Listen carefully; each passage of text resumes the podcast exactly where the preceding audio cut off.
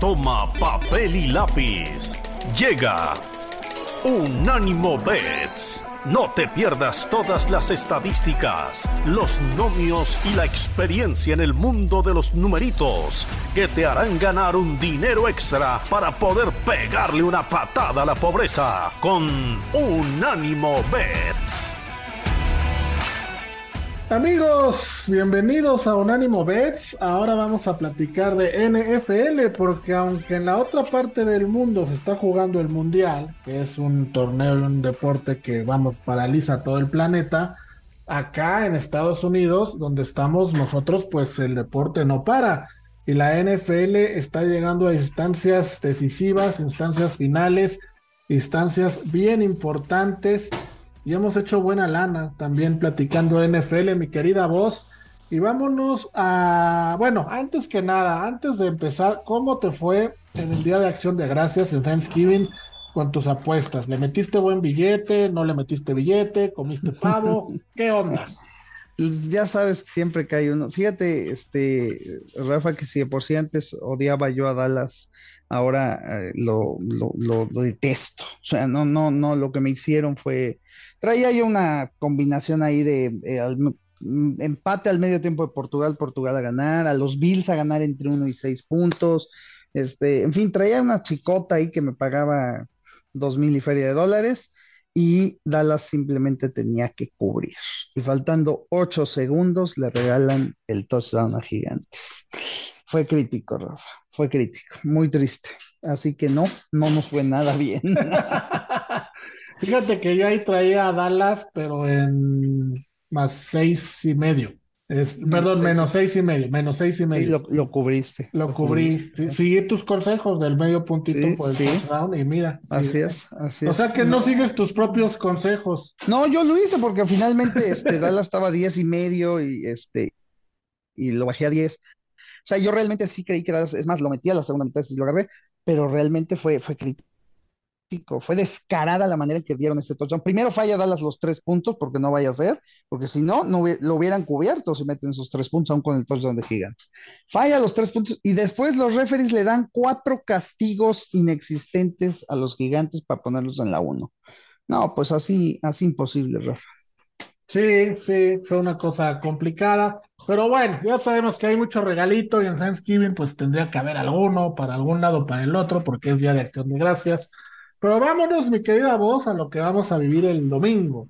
Y Cincinnati va a Tennessee a enfrentar a los Titanes en lo que puede ser la revancha, el playoff de la temporada pasada. En esta ocasión, Cincinnati es favorito en menos dos y medio, siendo visitante con altas y bajas de 43 y medio. Hay que recordar que estos dos equipos empezaron la temporada con cero ganados y dos perdidos y se han medio recuperado y ahí van, ¿no? ¿Cómo ves el juego? Me sorprende la línea de tener a Cincinnati como favorito de visitante en Tennessee, aún con el regreso de llamar Chase, que parece que ya regresa, pero Joe Mixon eh, está en protocolo de conmoción, entonces llega uno, pero se va otro. Así es, así es, Rafa. Fíjate que aquí vamos a empezar a armar la historia, eh, a ver qué te gusta y tú me, tú me la vas a, a, leer. A ver. Eh, Cincinnati en, en principio, pues es más equipo que Tennessee, ¿no? O sea, digo, creo que el dinero va a estar con Cincinnati, me voy a atrever a decir eso. ¿Qué pasa si Cincinnati perdiese con Tennessee? Y la semana que entra Cincinnati visita, este, perdón, recibe a Kansas. Y sí, Kansas sí. Le, da un, le da únicamente tres puntos. Yo que me digas tú qué va a pasar. ¿Cómo lees eso? Pues que Cincinnati, todo el mundo va a apostar por Kansas y Cincinnati sería el equipo que ganaría. Eso, eso normal. Ahora agrégale si Cincinnati viene de perder con Tennessee, ¿no? Sí, todavía más. Todavía más lana Kansas. Sí. Entonces, pues a mí me gusta Tennessee. ¿Te gusta Tennessee? A mí me gusta Tennessee. Y, y, tiene, y tienes razón, mira, ganaron siete de sus últimos ocho partidos. Traen una racha muy buena, ¿no? La defensa de Tennessee es la número uno, la que menos puntos recibe en la temporada en promedio por partido, con 15.4 por juego. Son la número 10 en sacks con 30. Entonces, pues de alguna u otra manera puede ser, ¿no? Sí, Efectivamente, Rafa, yo eso es lo que creo y sobre todo por esto que te estoy diciendo. Creo que si esto se llega a dar de esa manera, la semana que entra va a ser un jugadón Cincinnati y me atrevería por ahí, si no se mueven cosas raras, a ponerlo hasta como jugada del siglo, mi querido. Así. Oye, las del siglo que nos va bien normalmente. Son las buenas. Y fíjate, después de Kansas City, a, a Bengalis le sigue Tampa, Buffalo y Baltimore, seguidos. Imagínate. No, pues la tienen chino, ¿no? La tiene muy Sí, no, qué, calendario. Es, es lo mismo, ¿no? Bueno, no tan malo como Rams, por supuesto, pero sí este, eh, el hecho de, de que se va a dar el, a los dos equipos que llevan al Super Bowl no van a hacer nada esta temporada. Pues no, parece que, que no. Por lo menos los Rams yo creo que ni a playoffs van a llegar, están muy lejos. Al rato vamos a hablar de ellos. Y Cincinnati pues está peleando ahí en el norte de la americana con los Ravens que tienen récord de 7-3. Luego sigue Cincinnati con récord de 6-4. Está un juego, vamos, todavía está, está muy viable. Pero sí dentro del playoff se ve, se ve complicado, ¿no? Otros numeritos de este partido para los que les gustan apostar las altas y las bajas. Cincinnati lleva cinco partidos de forma consecutiva siendo under cuando se enfrenta a un equipo con récord ganador que es el caso de los Titans, con siete ganados y tres perdidos. Y los Titans en, los últimos ocho partidos de nueve, cuando juegan de locales, han sido under. Entonces pinta también para que, se, para que los 43 puntos y medio no se rebasen. ¿Tú cómo lo ves? No, yo creo que va a ser un juego, vamos a utilizar nuestra palabra adecuada, miserable, Miserable. sí, va a ser un juego muy triste, la verdad, sin, sin muchos puntos. Este, por ahí, por ahí se define por tres puntos el partido, lo que tú quieras, pero no, yo creo que van a ser bajas, pero no, no lo jugaría porque le prefiero jugar un poco más fuerte a Tennessee, ¿no? Ok, otros datos también. El underdog ha cubierto la línea 5 de 6 veces, que en este caso es Tennessee, el underdog, lo que estamos platicando. Y los bengalíes de Cincinnati contra Titans han cubierto la línea las últimas cinco veces que han jugado. Entonces, este trend sí se rompería, el de que Cincinnati ha, ha cubierto la línea en los últimos cinco partidos que ha enfrentado a los Titans, ¿no? Sí, sí, fíjate que sí, estoy viendo eso. Yo te voy a decir otro, otro trend, ahí te va. Eh, líneas de dos y medio. En líneas de dos y medio, ¿cuántas veces, qué, porcentaje crees que el equipo que da dos y medio gana por tres o más? Oh, yo creo que muchísimas, ¿no? Que un 70%. El 22%. Ah, caray, 22%. 22% el equipo que da dos y medio cubre del 78% restante, ahí te va, el 40 gana el partido y el 38 siguiente gana por gana pero no cubre, es decir, uno o dos puntos. O sea, para que veas cómo manejan esa línea nada más, cómo, cómo les, les gusta ponerle el asunto, ¿no?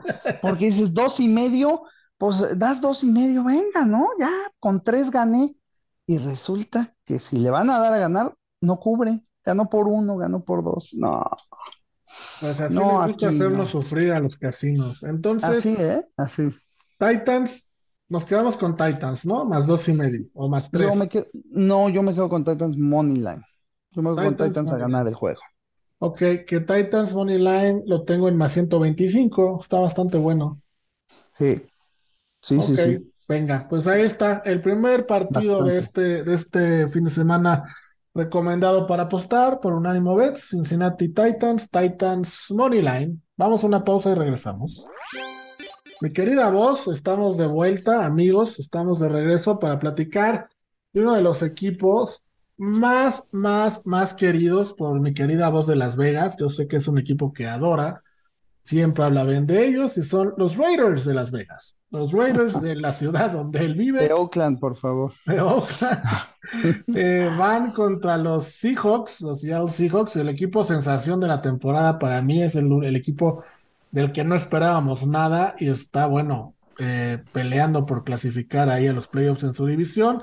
El partido será eh, a las 3.05 horario de México en el domingo, 4.05 el este de los Estados Unidos. Seahawks favorito por tres puntos y medio, over y under de 47 y medio. ¿Cómo ves este juego, mi querida voz? Con Gino Smith en los controles, que qué bárbaro. Gino Smith, efectivamente, la verdad es que, pues digo, los pobres Raiders no le ganan a nadie. Bueno, no, sí, le ganaron a alguien. Sí, muy triste, muy triste, pero este equipo no, no le debería ganar a nadie. O sea, son, son malos, malos como la carne de gallina en Nochebuena. Yo, la verdad es que creo que no hay forma, o sea, Seattle tiene que ganar, lo que me preocupa es la línea. No sé si Seattle cubre esta línea. A mí me gustaría meter a Seattle en parlay porque obviamente va, paga menos, este, en Money Line está menos 195, pero así en un parlay en Money Line, o sea, ganar, no confío mucho en la línea, Rafa. La línea que es de tres y medio y, los Seahawks vienen de una semana de descanso y vienen de cuatro partidos de forma invicta. Raiders, como ya mencionas, ganaron un partido que no me quiero acordar a Denver en tiempo extra, que Denver lo regaló. Russell Wilson hizo otra, otra de las suyas, ¿no? No sé si tuviste otra de, las ver el partido, pero regaló ahí de una forma increíble. Davante Adams al final fue la estrella. Bueno, pero vámonos a lo que estoy, a lo que venimos. Entonces, ¿te gusta Seahawks en Money Line, pero para hacer un parlay? exacto, lo jugaría en parlay con algún otro money line.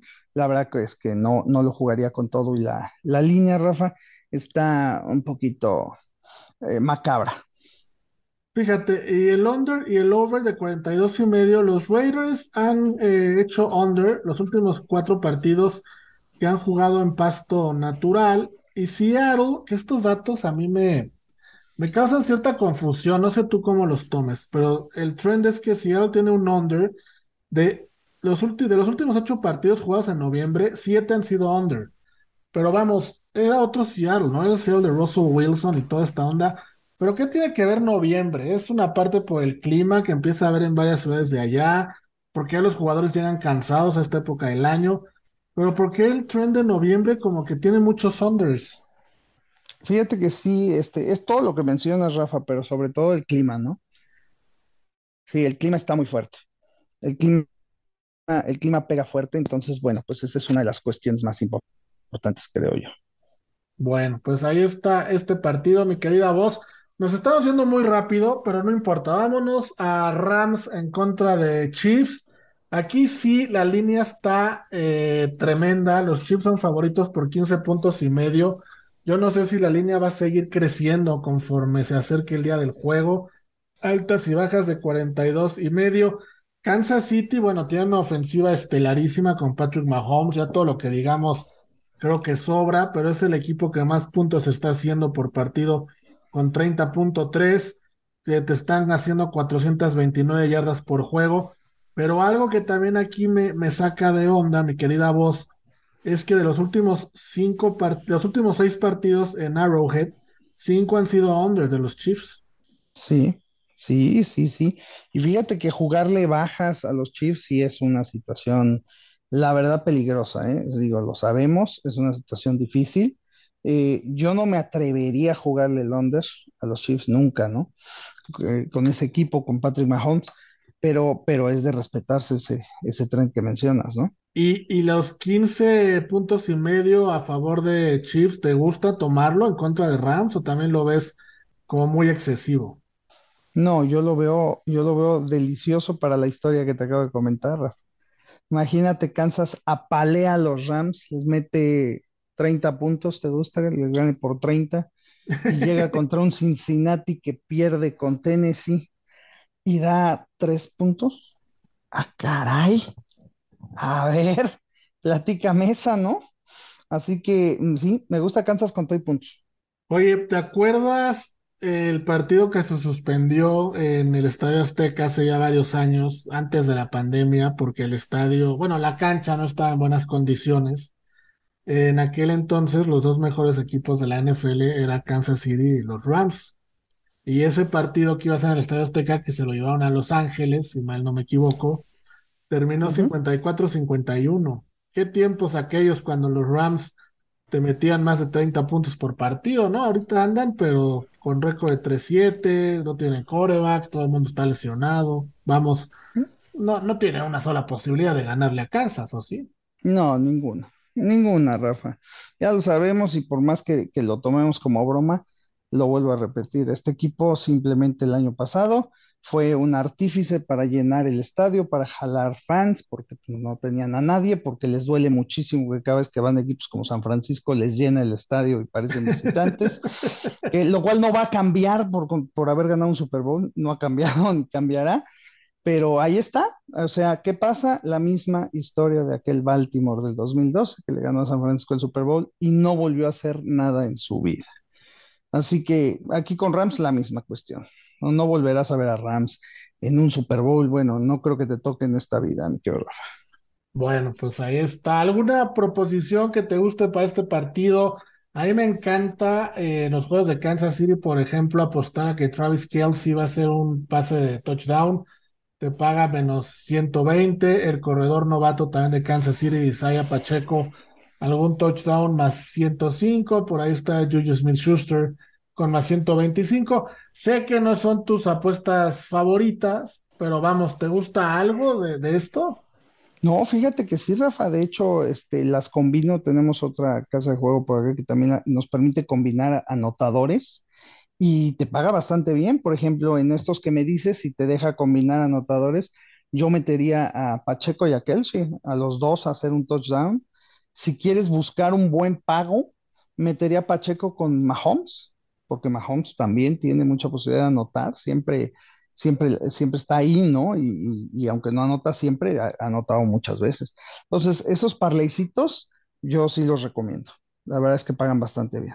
Patrick Mahomes, por ejemplo, anotará en cualquier momento, te paga más 300. Está Fíjate qué bonito. Y te la juegas en parlay con Pacheco, en, un, en uno con Pacheco y en otro con Kelch. Entonces, imagínate que por ahí te anotan los tres. No, bueno. No, pues ya salió para, para ayudarle a Santa Claus, ¿no? Ahora el, 24, sí, cómo no. Eso, eso. sí. Sí, sí, sí, ahí le echamos una, una mamita santa, porque ya es un parlé que estamos hablando, mira, aquí lo tengo, ay, jole, más 2.500. Fíjate. No. Está bonito, ¿no? No, pues está, está buenísimo. Yo creo que sí voy a, a meter ese parleycito de más 2.500 con los Chiefs. Pero bueno, mi querida voz, vamos a una pausa, la última, la última del programa y regresamos para platicar de Aaron Rodgers y sus Green Bay Packers.